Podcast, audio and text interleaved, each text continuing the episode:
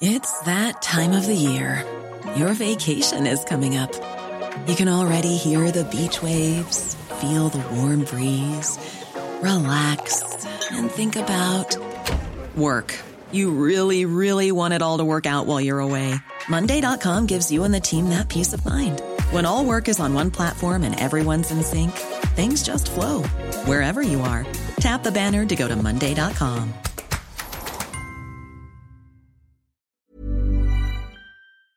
Heraldo Radio. Esto es República H, la información más importante de lo que pasa en el interior de la República, con el punto de vista objetivo, claro y dinámico de Blanca Becerril.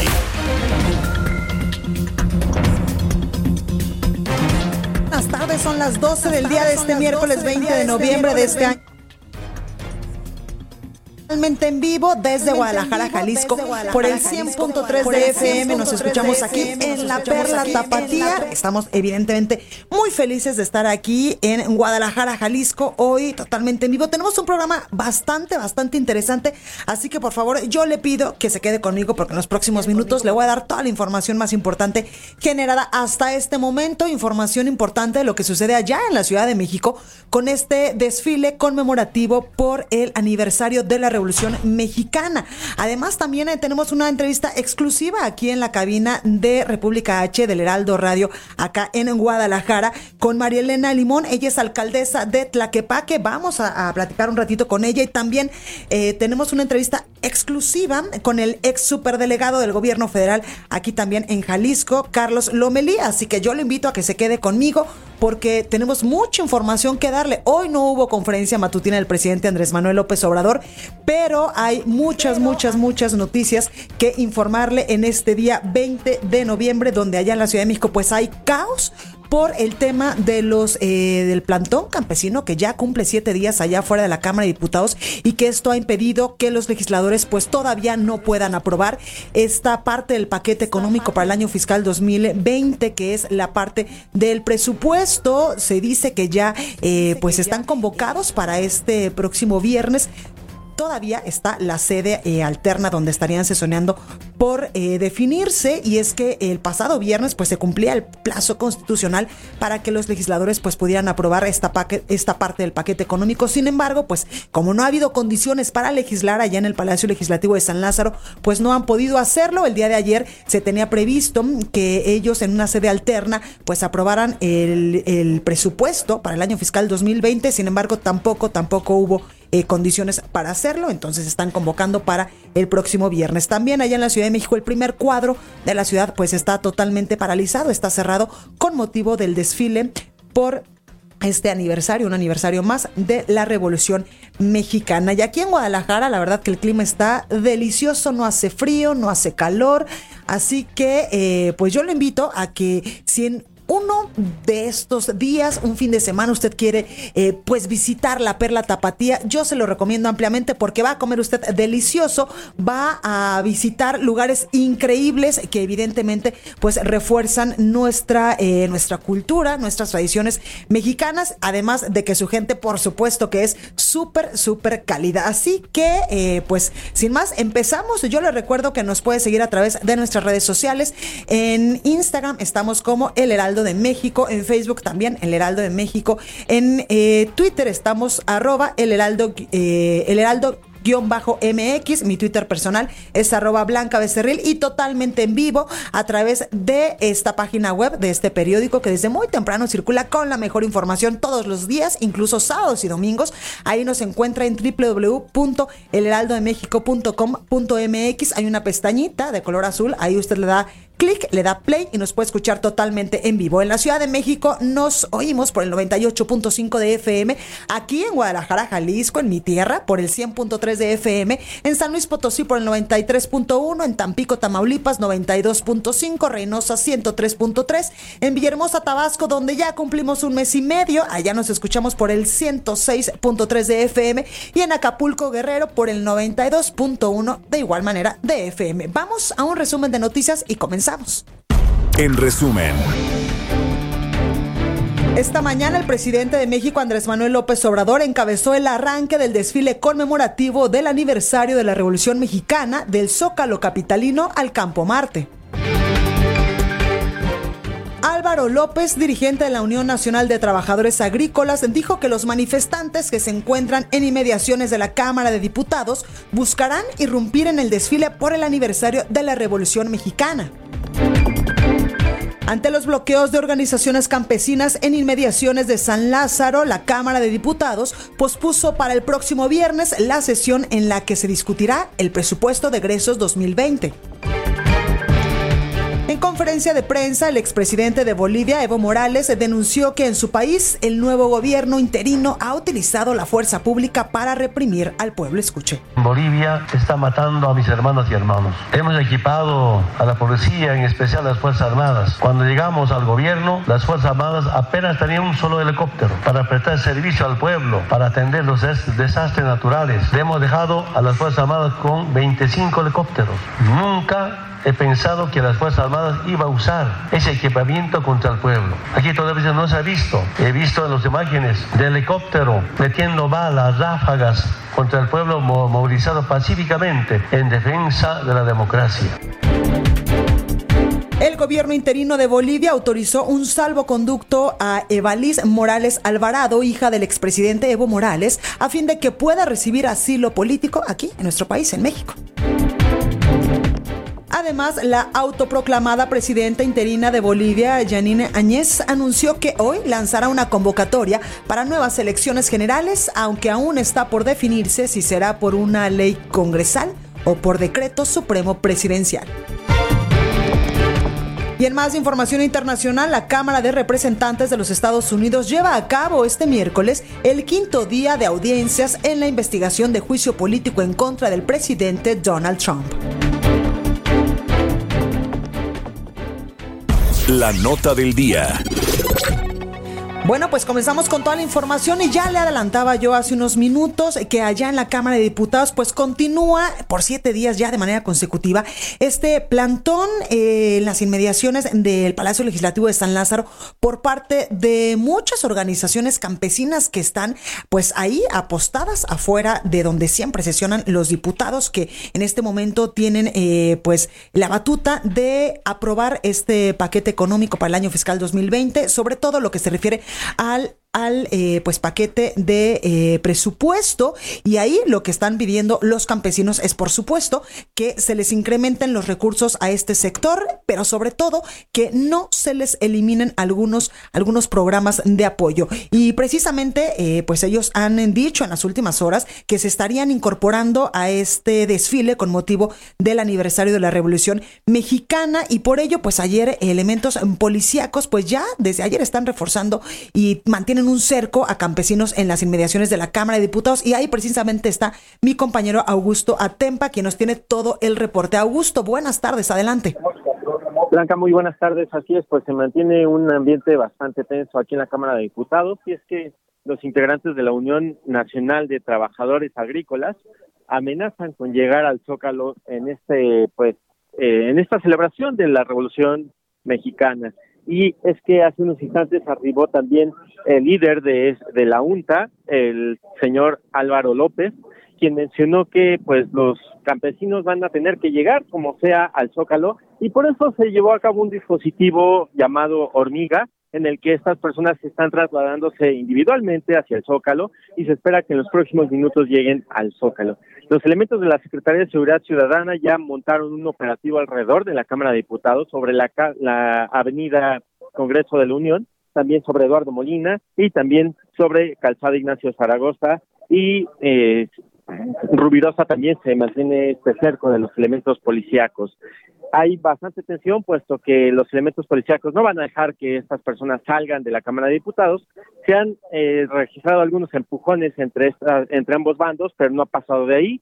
Estaremos muy pendientes de lo que pueda pasar y ya nos reportan que algunos elementos de la UNTA están caminando hacia el Zócalo estamos a, también a espera de que lleguen aquí al Zócalo. Vamos a mantenernos muy informados de lo que pueda pasar en los próximos minutos. Blanca, mi reporte. Augusto, preguntarte, el líder de la, líder de la UNTA, Álvaro López, eh, pues no es casualidad que esté eh, pues encabezando esta manifestación, estas marchas que estarían emprendiendo estos campesinos hacia el Zócalo de la Ciudad de México. Pues él eh, pues se le mueve o es movido por muchos intereses políticos, incluso de un ex jefe de gobierno de la Ciudad de México.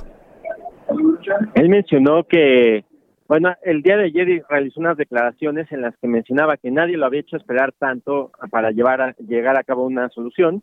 El día de hoy menciona lo mismo, menciona que pues hay una confrontación con el gobierno capitalino, el gobierno de la Ciudad de México, porque pues le ponen los policías y se le preguntó, oiga, ¿cómo van a responder ante esto? Y dijo, pues lo único que nos hacen pensar es que haya una confrontación, entonces la habrá y todas las personas que están en el Congreso de la ciudad, en el, perdón, en la Cámara de Diputados, van a salir como, como del lugar, es decir, habría un enfrentamiento con los policías para poder salir de ahí. Entonces, pues ellos no ceden, los campesinos no ceden, las autoridades tampoco, y pues vamos a ver en qué termina este conflicto. Claro, por supuesto, pues ahí lo tenemos, Augusto Atempa, gracias por esta comunicación. Muy buen día.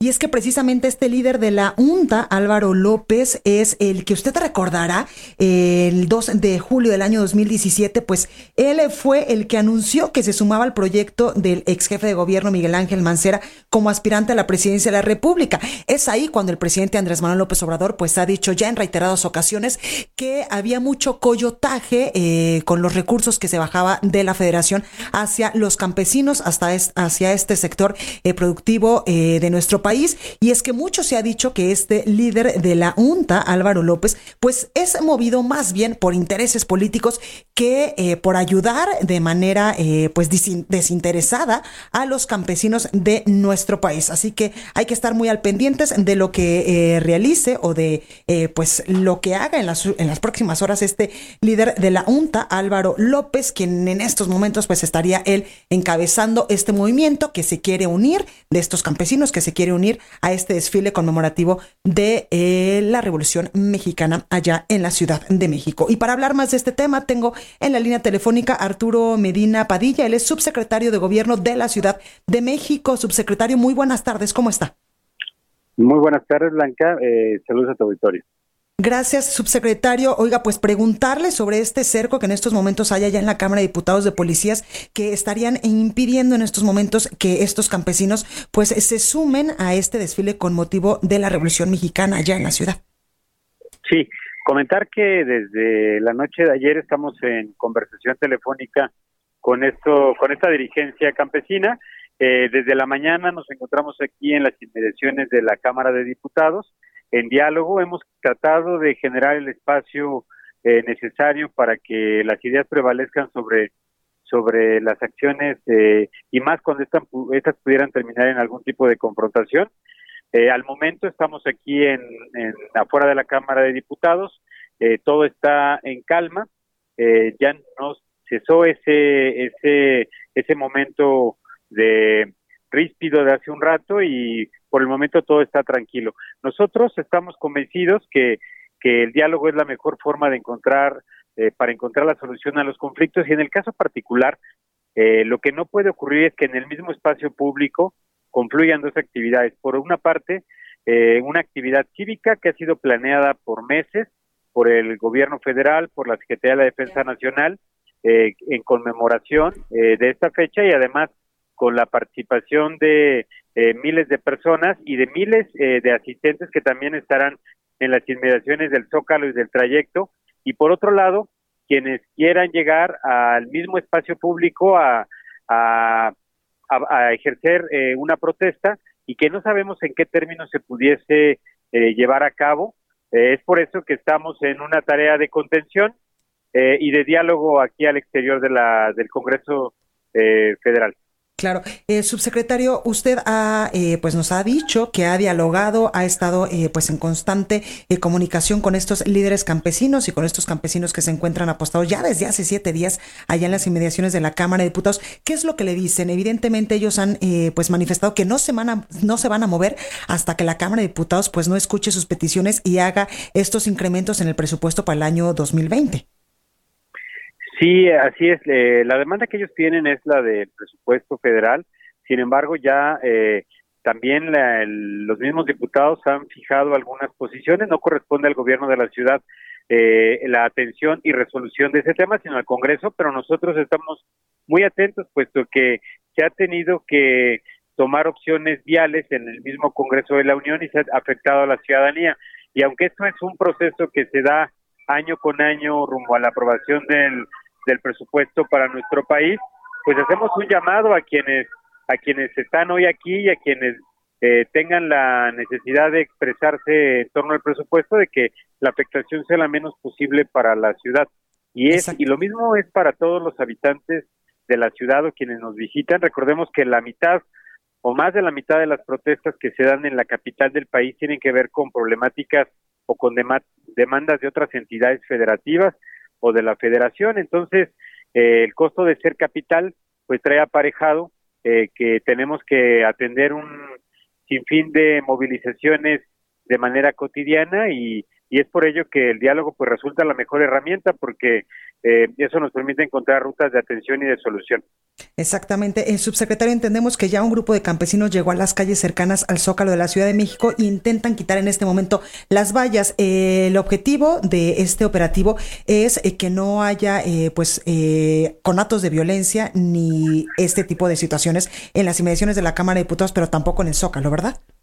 Así es, así es. Eh, lamentablemente, este pequeño grupo de, de personas eh, de la movilización que se encontraba aquí en la Cámara de Diputados y que eran parte de la comisión con la que estábamos en diálogo, se trasladó al Zócalo Capitalino. Ellos mencionaron que se dirigirían a contemplar o a ver pasar el desfile, pero ya nos das cuenta tú de que se ha intentado mover las eh, vallas de Popotillo que se colocaron para protección de los asistentes.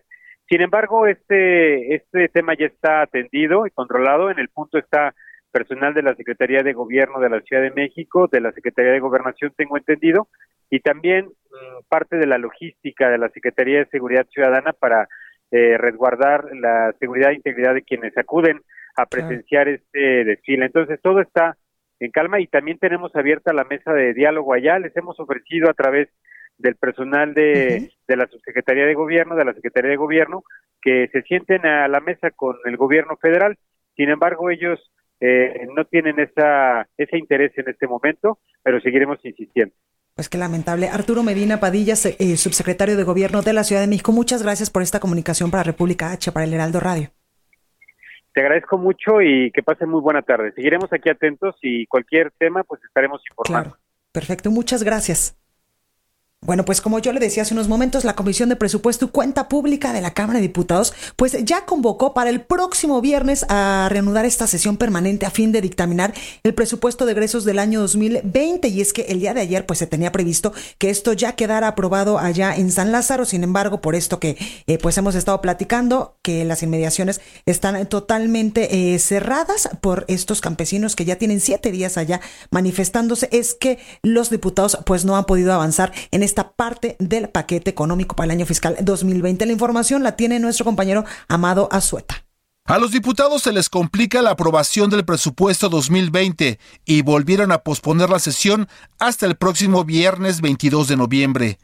Esta es la tercera vez que los legisladores toman esa decisión, primero por falta de acuerdos, después porque los accesos al Palacio Legislativo fueron bloqueados, y ahora porque los trabajadores de la Cámara de Diputados decidieron suspender labores. Apenas este martes trataban de destrabar el diálogo con los líderes campesinos, pero el diálogo se suspendió porque los dejaron plantados. Visiblemente molesto, Álvaro López, dirigente de la Unión Nacional de Trabajadores Agrícolas, increpó al diputado Mario Delgado cuando salía del hotel donde se canceló la reunión. Así se escuchó. Acordamos que a la una nos Ahí sentaremos. está el diputado Delgado. No, diputado, los esperamos ahí en el campamento. Yo nunca he sido gato de nadie. Otro molesto era Federico Valle de la Central Independiente de Obreros Agrícolas y Campesinos, quien trató de matizar su molestia. Mira, nos dejaron plantados, ¿no? Ahí si quieren que nos hablen. Ya, nosotros no lo hemos roto. Por su parte, el movimiento antorchista, una de las organizaciones que tiene más personas rodeando la Cámara de Diputados, dijo que los legisladores no dejaron margen para negociar. Escuchemos. Reunión inútil para, para plantear lo que ya se ha adelantado eh, a través de los medios de comunicación, ¿no? Como si así se fuera a resolver el problema. Los inconformes advirtieron que no van a permitir que se apruebe el presupuesto 2020, impidiendo el paso de los 500 diputados al Palacio Legislativo, si no incluyen sus demandas. ¿Y cuáles son? Explica Álvaro López, dirigente de la Unión Nacional de Trabajadores Agrícolas. Escuchemos. Nosotros hemos pedido una reasignación de recursos para dotar al campo de programas de fomento productivo y de políticas públicas que puedan garantizar eh, obra e infraestructura en el medio rural que requerimos. Por ley, los legisladores tenían hasta el 15 de este mes de noviembre para aprobar el presupuesto. Mario Delgado, presidente de la Junta de Coordinación Política, asegura que necesitan trabajar en el Palacio Legislativo. Así lo dijo. Pues no, nosotros no nos vamos a desesperar. Vamos a, a, a continuar tratando de llegar a un acuerdo, porque no tenemos otra opción. Sabemos, ustedes saben cómo es la sesión, es compleja. Entonces necesitamos en las instalaciones de la Cámara. Por ley, el periodo de sesiones de la Cámara de Diputados concluye el 15 de diciembre y el primero de enero el presupuesto de egresos de la Federación debe iniciar. Amado Azueta, Heraldo Media Group.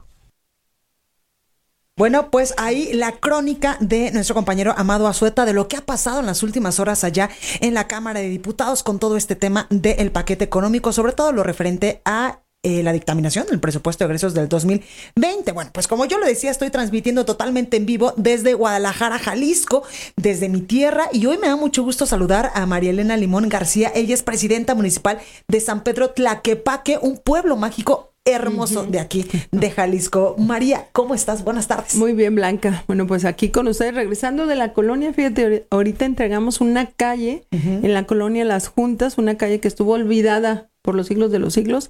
Y bueno, hoy con recursos municipales le entregamos a la gente ya su calle, un área también deportiva, bueno, haciendo cositas y cositas, ahí la llevamos en Tlaquepaque. Bueno, y cositas grandes, eh, María, Sí. porque tú tienes uno de los pueblos mágicos más lindos de todo el estado. Ay, sí, y no sabes el trabajo que nos dio, No, que nos dieran Pueblo Mágico. Porque además El- desapareció en este sexenio. Sí, y fíjate que yo fui de los últimos que nos Ah, dieron la, la nominación y fue lo único que nos dieron, porque ya no nos dieron recursos, pero nos dieron la denominación de Pueblo Mágico.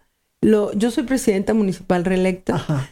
y en la primera administración durante tres años trabajamos, no sabes cuánto, muchísimo en infraestructura, porque tienes que hacer todo unas modificaciones para que sea pueblo mágico, Claro. ocultar el sistema eléctrico, tener el uno por uno en los cruces, tener, bueno, sobre todo tener lo básico para ser pueblo mágico, como son fincas eh, patrimoniales hermosísimas, eh, tenemos restaurantes de gran turismo, tenemos galerías, tenemos muchísimas cosas que ofrecer, pero solamente son 42 manzanas de mi municipio. Ok. Son 42 manzanas las que se denominaron pueblo mágico y las demás 323 colonias que tiene el municipio, pues tenemos de todo, ¿no? Exacto. Pero estas 42 manzanas son el pueblo mágico, a lo que se le llama el pueblo mágico y queremos invitar a todas las personas que nos estén oyendo, sabemos que nos escuchan en otras partes de la República, pues para que vengan y conozcan, tenemos hoteles boutique maravillosos en el cual te dan servicio integral, masajes, gastronomía, eh, artesanía. Somos un pueblo que tenemos una gran historia y un legado artesanal. Mi padre fue artesano. Ah, Entonces, eh, siempre tratamos de apoyar muchísimo a los artesanos.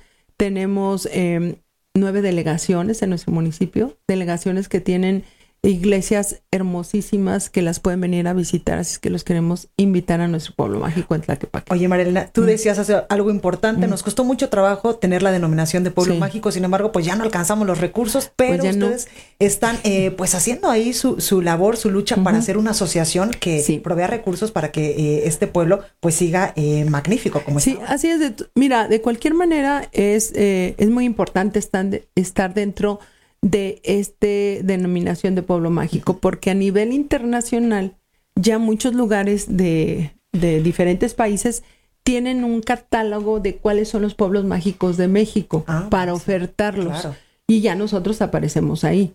Entonces, eso que hace, pues que vengan más turistas, Claro. la derrama económica es increíble en nuestro municipio y además tenemos muchísimos eventos culturales, tenemos eh, visitantes eh, de diferentes gobiernos también. ¿eh? Tlaquepaque es el lugar obligado cuando vienes aquí a tu tierra, Jalisco. Tienen que venir a Tlaquepaque una tardecita para que vean todo lo que podemos ofrecer. De veras, tenemos una calle bellísima que es la, La calle Juárez. Calle Juárez e Independencia. La calle Juárez eh, es una de las arterias principales y la calle Independencia es peatonal y donde se encuentran las fincas estas maravillosas que desde los españoles ellos hicieron ahí sus fincas de veraneo cuando estaban en Guadalajara. Y ahora esas fincas ahora son galerías, son restaurantes, son hoteles, son eh, tenemos boutique. Bueno, tenemos un sinfín de oferta para todos los que quieran venir aquí a Tlaquepaque. María Elena, en el tema de la seguridad, entiendo que evidentemente este, eh, este es un pueblo mágico que nos decías, pues tiene solamente una área comprendida, pero también hay muchos problemas que solucionar. No, del muchísimos, muchísimos. Es un, un municipio con muchos problemas. Cuando yo llegué hace cuatro años, bueno, me tocó este bailar con la más fea, porque, y ya no tengo que decir eso porque es discriminación para mis amigas, las feministas. Me tocó bailar con el más feo. No, ayer fue el Día más del feo. tampoco. Ayer- o tampoco. Bueno, me tocó la situación muy difícil. Exacto. Y tuvimos que empezar primero a quitar un arraigo de un partido que hubo ahí muchísimos años y que se resistía al cambio. Y fue muy difícil. eh, Tuve eh, ahí huelgas, eh, fantasmas y bueno, con decirte que un día llegamos ahí a Tlaquepaque, a la oficina, y había una huelga de unos trabajadores de aseo público y tenían, habían bloqueado la entrada para entrar a mi oficina, para entrar a Palacio. Y yo dije, no, si me, me rajo, como dicen por ahí, Claro. ahorita después se me va a poner de color de hormiga. claro. Y lo que hice fue pedir un- a Protección Civil y Bomberos la escalera más alta que tenían. Me llevaron una escalera y me brinqué por el balcón a mi oficina. Y después recibí a todos. O sea, nos ha tocado lidiar mucho con el tema de la violencia política de género. Mucho, la verdad. eh, hoy te entrego un libro que habla de la campaña, que me tocó la segunda campaña, pero también de toda, toda la violencia que hemos tenido. ¿eh? Creo que eso me ha impulsado más a dejar un precedente y poder cambiar esa percepción que se tiene de que las mujeres no podemos. Sí podemos. Nos cuesta un doble. Sí, ¿eh? claro, por Un supuesto. buen. Porque nos critican de cómo vamos vestidas, cómo nos arreglamos, cómo hacemos todo, pero aquí estamos en Tlaquepaque trabajando por hacer cambios en nuestro municipio. Oye, María Elena, cuando se hizo el tema de la Policía Metropolitana, tú fuiste muy renuente en Sí, ingresar y después al final dijiste que sí. No, no, no, no. O sea, lo que pasa cuando la Policía Metropolitana querían que todos nuestros recursos, en este caso Tlaquepaque, los recursos que son cerca de 560 millones, se fueran a una bolsa en común a un OPD. Y después yo iba a tener consecuencias con los órganos eh, de control interno. Y esa era mi oposición, que no podíamos hacer eso porque yo tengo compromisos que solamente competen al municipio y no podía dejar al municipio sin los recursos y sin su patrimonio. Al final llegamos a un acuerdo que era hacer la Agencia Metropolitana de Seguridad que ya existía, ¿para qué hacíamos otro OPD si ya había uno? Ese mismo que ya había, que era la Agencia Metropolitana de Seguridad, la convertimos en la Agencia de la Policía Metropolitana, que es diferente totalmente, y entonces ya le entré. Oye, eh, por último, preguntarte, María Elena, ¿el tema de la seguridad está controlado en tu municipio? Estamos haciendo un gran esfuerzo. Es un gran esfuerzo, no está controlado al, al 100%, estamos haciendo avances a diario, tenemos las juntas metropolitanas con el gobernador, pero vamos a estar eh, trabajando muy fuerte en las calles para que este tema demos resultados. Ahí lo tenemos, Marilena Limón García, presidenta municipal de San Pedro Tlaquepaque. Gracias por estar esta tarde con nosotros y por invitarnos. Al contrario, que vengan. este pueblo mágico. A todos que vengan, a todos los que nos escuchan, vénganse al pueblo mágico de Tlaquepaque. Les ofrecemos gastronomía, boutiques, muebles, todo lo que quieran, pero una experiencia mágica. Totalmente. Muchas gracias. Ah, gracias a ti. Esto es República H. Vamos, hombre de corte. Yo soy Blanca Becerril. No se vaya, que yo vuelvo con más. Continúa escuchando a Blanca Becerril con la información más importante de la República en República H. Regresamos. Escucha la H, Heraldo Radio.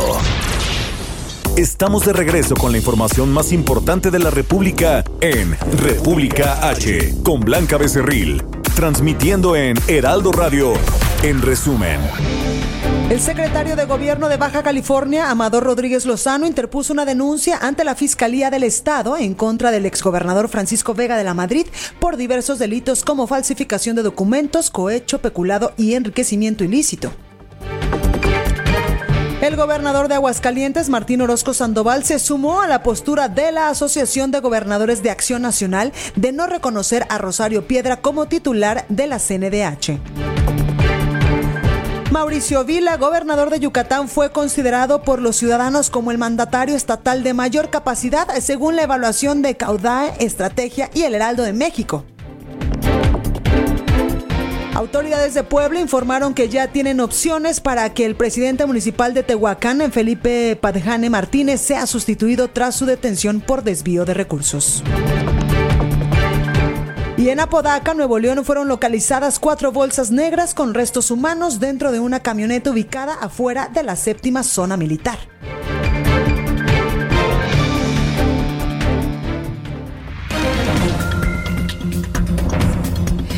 Bueno, pues continuamos con más información hoy transmitiendo totalmente en vivo desde Guadalajara, Jalisco y me da mucho gusto saludar allá en la Ciudad de México a Alejandro Caso, él es director de estrategias de Caudaem. Muy buenas tardes, Alejandro, ¿cómo estás? Hola Blanca, ¿qué tal? Muy buenas tardes, gusto, gusto saludarte a tus órdenes. Alejandro, oye, pues ya los resultados de la novena encuesta de gobernadores de eh, que haces con el Heraldo de México y hay varios gobernadores que repiten en buenas posiciones, sobre todo en capacidad y en honestidad. Eh, sí, así es, Blanca. Este, primero eh, que nada decirte que en efecto ya son nueve las entregas que hemos hecho junto con el Heraldo. La verdad es que ha sido un ejercicio muy, muy interesante, sobre todo por la forma de medir diferente, donde tratamos de darle más elementos a la ciudadanía eh, no solamente de cómo medir, sino cómo interpretar la percepción que van teniendo la población sobre sus autoridades. Y en esta novena entrega se da en una coyuntura muy interesante, porque como sabemos, en los próximos días, hoy mismo, en los siguientes días y, bueno, y semanas, eh, se está dando la discusión de lo que tiene que ver con el presupuesto.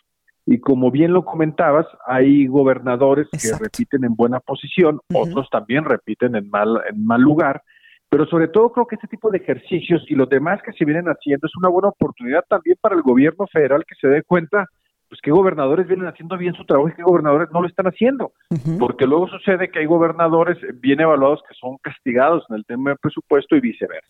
Entonces, ese es el contexto en que se da esta nueva medición y decirte que en efecto son tres atributos los que medimos, honestidad, capacidad e integridad. Y en el primero, que es honestidad, habría que repetir la pregunta eh, que nosotros hacemos.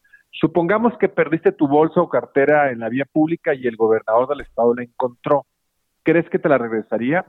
Francisco Domínguez de Querétaro, este, es importante resaltarlo, primer lugar, pero no solamente por eso, sino lleva ya dos o tres mediciones que se ubiquen en este primer lugar y sobre todo que él ha alzado la voz en el tema de la em, del reciente elección de eh, la persona encargada de derechos humanos ha levantado la voz ha entrado una serie de polémicas en ese sentido y bueno pues de alguna manera él tiene cierta autoridad moral para estarlo haciendo él se ubica en el primer en el primer sitio eh, seguido de Claudia Sheinbaum de la Ciudad de México en segunda posición Mauricio Vila quien es un gobernador bastante bien evaluado y este eh, de Yucatán y no solamente, digámoslo en este mes, sino en varios meses se sigue ubicando en los primeros lugares.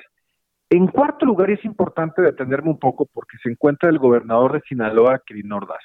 Como recordarás en la anterior medición que hicimos nosotros, eh, días, casi prácticamente horas posterior a el, operativo que se realizó en Culiacán, el gobernador nosotros, eh, si bien lo teníamos ubicado en los primeros lugares, después de ese operativo se ubicó en si bien no salió de los primeros 10, pero sí en el noveno, décimo lugar, y en este mes recupera posiciones para ubicarse en el cuarto lugar. Y en el quinto lugar, Guanajuato, Diego Sinue, eh, quien avanzó dos posiciones para ubicarse en el quinto lugar. De ahí nos vamos a los últimos lugares, Blanca, y es importante resaltar los últimos cinco lugares, que generalmente Baja California estaba en, en las últimas posiciones, hubo cambio de gobernador, llega eh, Jaime Bonilla, sustituye a Francisco Vega y por primera vez pues, Baja California eh, desaparece de los últimos cinco lugares. Quienes son muy constantes son Tlaxcala, Colima y Nuevo León. Nuevo León se ubica en la posición número 32, después Colima, Michoacán a través de Silvano Aureoles en la posición número 30, en la 29 Tlaxcala a través de Marco Mena y en la posición número 28 Cuauhtémoc Blanco de Morelos. Esos son los cinco últimos lugares en honestidad. En capacidad, Alejandro, ¿cómo salieron los gobernadores? En capacidad. Eh, la pregunta es, vas a presentar un examen y necesitas a un asesor que te ayude a resolver los problemas. ¿Le pedirías al gobernador que te acompañe? Yucatán, primer lugar, Mauricio Vila. Durango, José Rosa Ispuro, quien avanza dos posiciones para ubicarse en, en, el segundo lugar. Francisco Domínguez de Querétaro en, en la tercera posición. Me detengo también aquí, Jaime Bonilla de Baja California en el cuarto lugar. Importante este, esta calificación que él obtuvo. Claro. Generalmente estamos acá en el, en el centro y en el occidente del país eh, eh, discutiendo temas, por ejemplo, de Baja California, si el gobernador Jaime Bonilla eh, de dos a cinco años intenta ampliar su mandato y mientras nosotros acá andamos discutiendo mucho ese tema, allá en Baja California, en el tema de capacidad lo tienen bien evaluado en el arranque de su administración.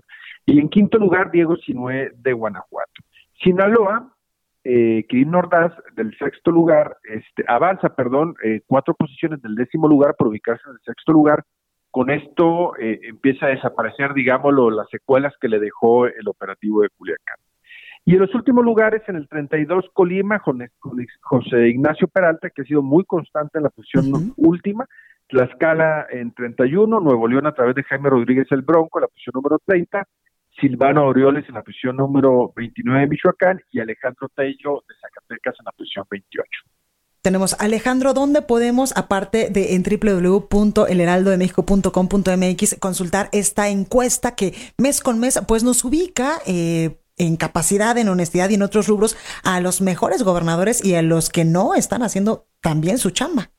Así es, mira, la encuesta completa la podemos encontrar en www.caudae.com este, ahí tenemos no solamente este ejercicio, tenemos todos los históricos para aquel que quisiera consultarle y sobre todo tener mucho más elementos eh, eh, o indicadores que le permitan eh, conocer más cómo está evaluado cada, cada gobernador en cada uno de sus estados, Blanca. Pues ahí lo tenemos, Alejandro Caso. Gracias por esta comunicación. Muy buenas tardes, un abrazo. Gracias. Estados.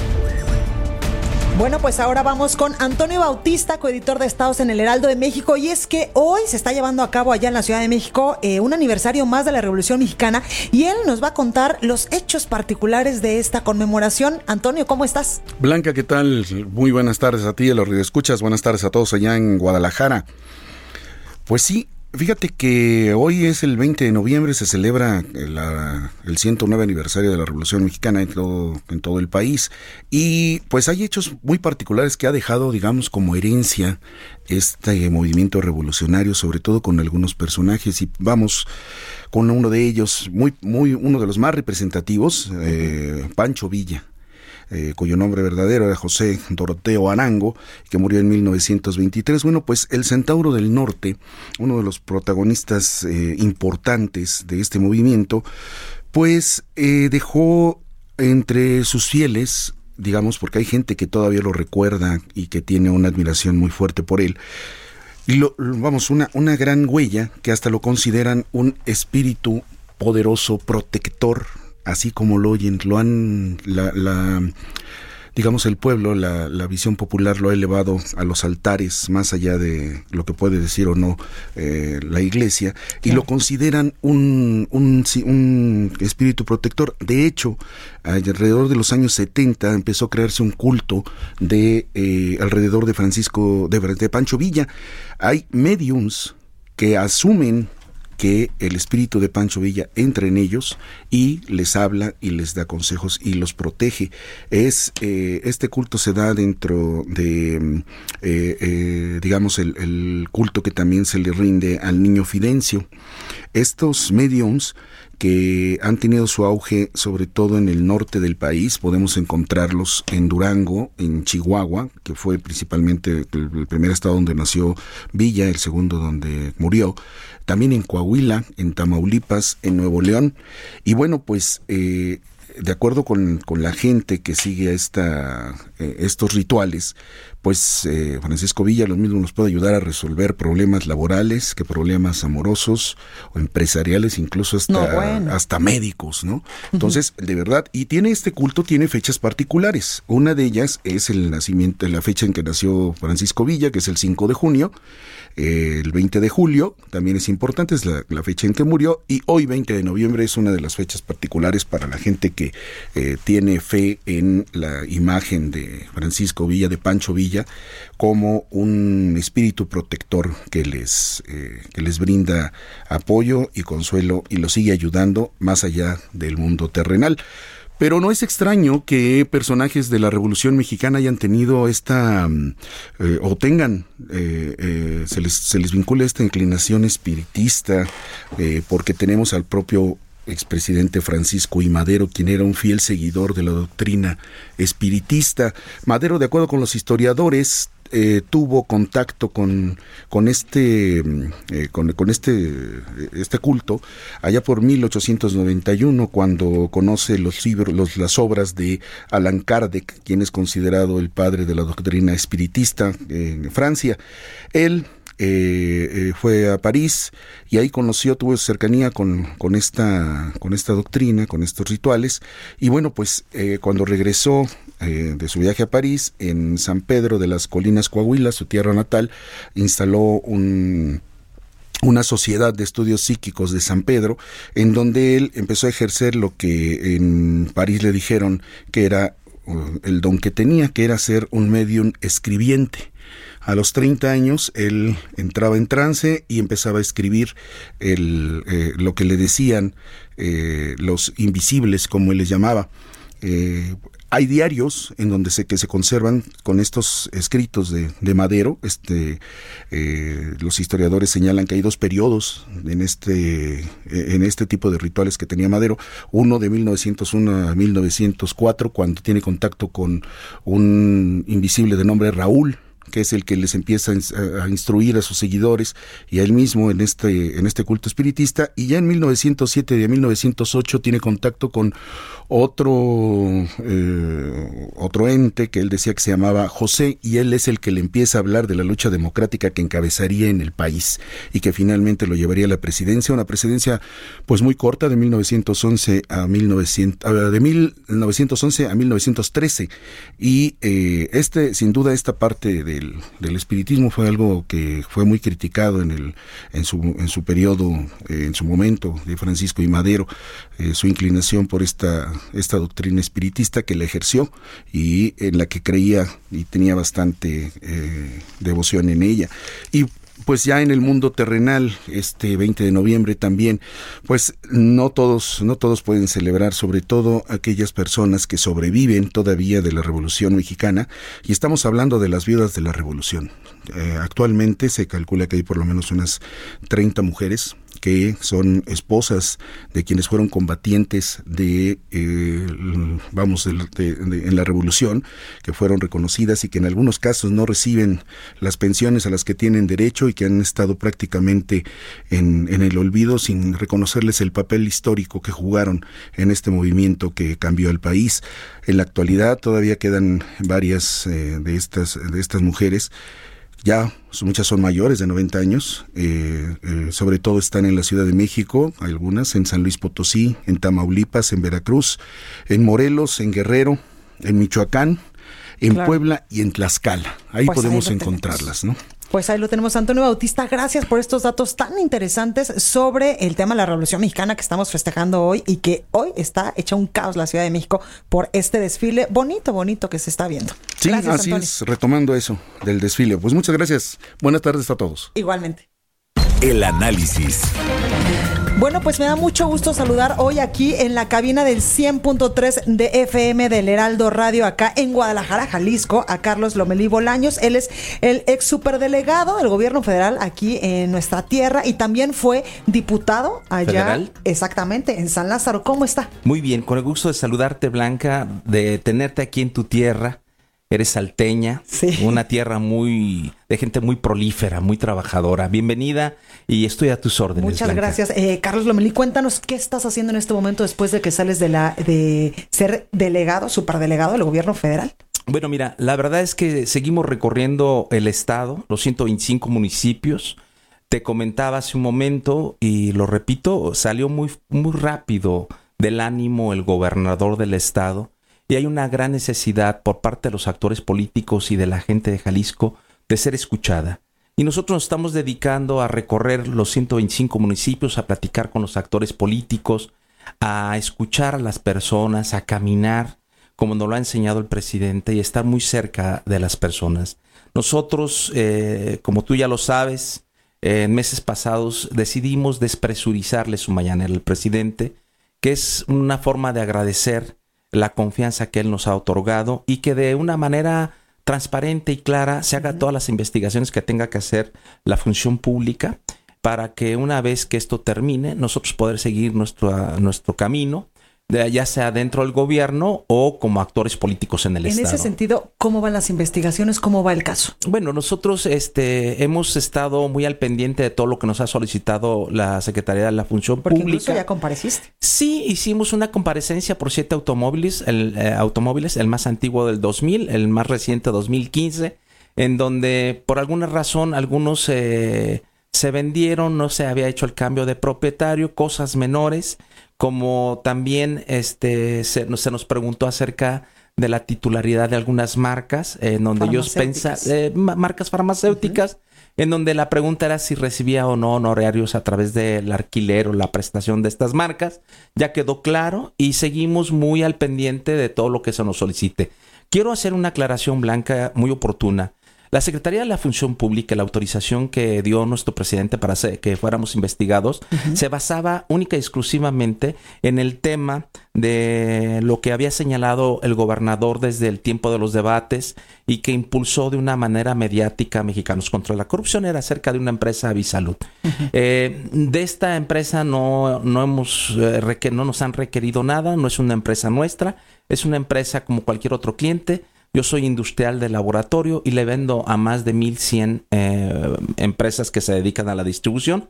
Pero curiosamente eh, se fueron a sancionar algunas empresas del 2015 por adquisiciones eh, mínimas, en donde por distracción de aquellos vendedores este, no manifestaron que yo era administrador general de las empresas, no estoy en el acta constitutiva, pero aún así fueron sancionadas y nosotros hemos sido respetuosos, pero sí sentimos que por parte de la función pública hay más que una investigación, hay las ganas de poder frenar por encargo de alguien. y eso nos preocupa. ¿Hacia tu persona? Ah, claro, eso nos preocupa, ¿no? Porque nosotros no hemos hecho más que trabajar en apoyo eh, eh, a la cuarta transformación y en agradecimiento, eh, como lo hemos venido haciendo, no de ahorita, desde el 2004 a nuestro presidente hoy, Andrés Manuel López Carlos, Obrador. Porque mucho se dijo que eh, pues incluso había un posible tráfico de influencias cuando tú estuviste como superdelegado aquí en Jalisco por parte del gobierno federal, porque tus empresas farmacéuticas pues le vendían al gobierno y le vendían también a municipios y a otros estados. Sí, no, no le hemos vendido a las empresas a las cuales yo era administrador general, porque te debo decir algo, Blanca. Yo salí de las empresas desde el 2012, cuando decidí empezar a participar como funcionario público. Dejé las actas constitutivas precisamente para no prestarme a un conflicto de intereses. Y como tú debes de recordar, cuando yo hice mi manifestación de mi 3 de 3 en el 2015, causó gran revuelo. Sí, porque se transparenté precisamente cuáles eran todos mis bienes y la gente no estaba acostumbrada a que se hablara con transparencia. Se dijeron mil cosas. Pero este, yo quiero decirte que estamos en el ánimo de que todo sea transparentado y estamos en el ánimo de eh, coadyuvar con la función pública y que quede claro, lo que sí no estamos en el ánimo es de que nos sigan haciendo señalamientos por encargo de no sé quién y que nos sigan eh, poniendo el pie en el cuello con el ánimo de no dejarnos pasar o de frenarnos en algo que lo único que intentamos es apoyar eh, el avance de la cuarta transformación. En ese sentido, Carlos, ¿cómo es tu relación con el presidente Andrés Manuel López Muy buena. Yo, eh, de hecho, me marcó antier, no sé si estés enterada, Blanquita, tuve la mala fortuna de perder a mi madre y este él intentó hablar conmigo solo que en ese momento estábamos en el sepelio pero lo voy a ver la siguiente semana no sé si en Puebla o en Morelos porque tenemos mucho que platicar largo y tendido y él este está consciente de que se está abusando de lo que él alguna vez quiso transparentar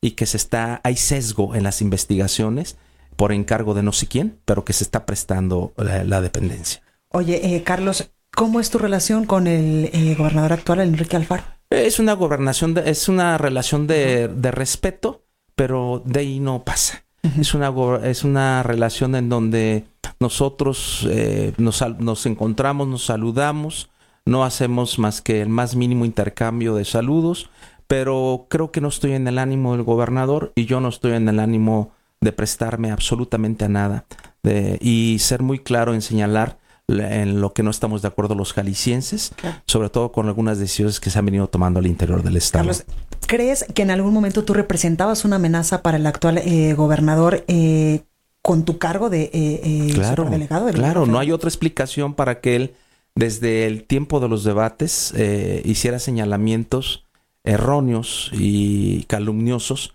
acerca de que yo tenía que ver y que estaba vendiendo con una empresa que nunca ha sido mía, que no es más que un cliente más de los 1100 que tenemos como industrial. Y obviamente eh, el darle el, empuje y servirse de, de, Mexicanos contra la Corrupción eh, puso eh, en, la, en las mañaneras todos los días y creo yo que cualquier hombre que recibe el gesto de amistad eh, y que haya aguantado más de mes y medio el presidente este tipo de preguntas eh, muy dirigidas. Eh, creo que era de una persona bien agradecida el pedir permiso para despresurizar su -huh. y sobre todo su mañanera y sobre todo nosotros podernos dedicar libremente sin bozal este, a poder recorrer, escuchar a la gente, estar cerca de ellos y sobre todo prestarnos a que se hiciera una investigación sin sesgo, pero además con toda la voluntad de aportar lo que se nos pida. ¿Podrías regresar a ser superdelegado de Me encantaría, Blanca, pero quiero decirte que voy a estar en la boleta en el 21 y voy a ser gobernador en el 24. Y prefiero mejor seguir recorriendo mis municipios. Los tiempos se agotan. Pudiera regresar este mes o el que venga, pero la verdad no estoy en ese ánimo de regresar y luego pedí permiso en abril porque claro. estamos obligados a retirarnos con un tiempo muy importante y además no creo que ahorita podamos regresar, puesto que Gabriel García y Alejandro Peña están colocando a todos sus amigos de México aquí, aquellos que alguna vez vinieron a hacer estructura, porque quieren seguirle metiendo mano al partido.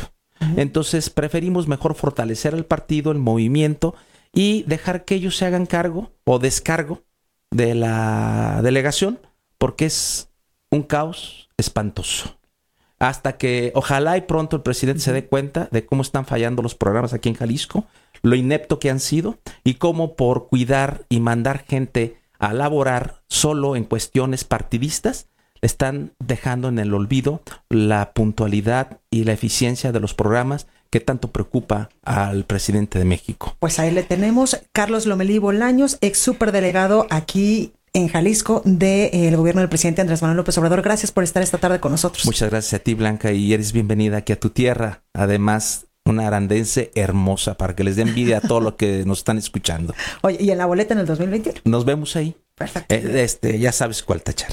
Gracias, Gracias. Carlos. Hasta luego. Bueno, hasta aquí este espacio informativo. Yo soy Blanca Becerril, esto fue República H, hoy transmitiendo totalmente en vivo desde Guadalajara, Jalisco. Yo les mando un beso enorme, que tenga un excelente día y los espero el día de mañana en punto de las 12 desde la Ciudad de México. Que esté muy bien. Esto fue República H, la información más importante de lo que pasa en el interior de la República, con el punto de vista objetivo, claro y dinámico de Blanca Becerril. Continúa escuchando Heraldo Radio, donde la H suena y ahora también se escucha. Una estación de Heraldo Media Group, Heraldo Radio.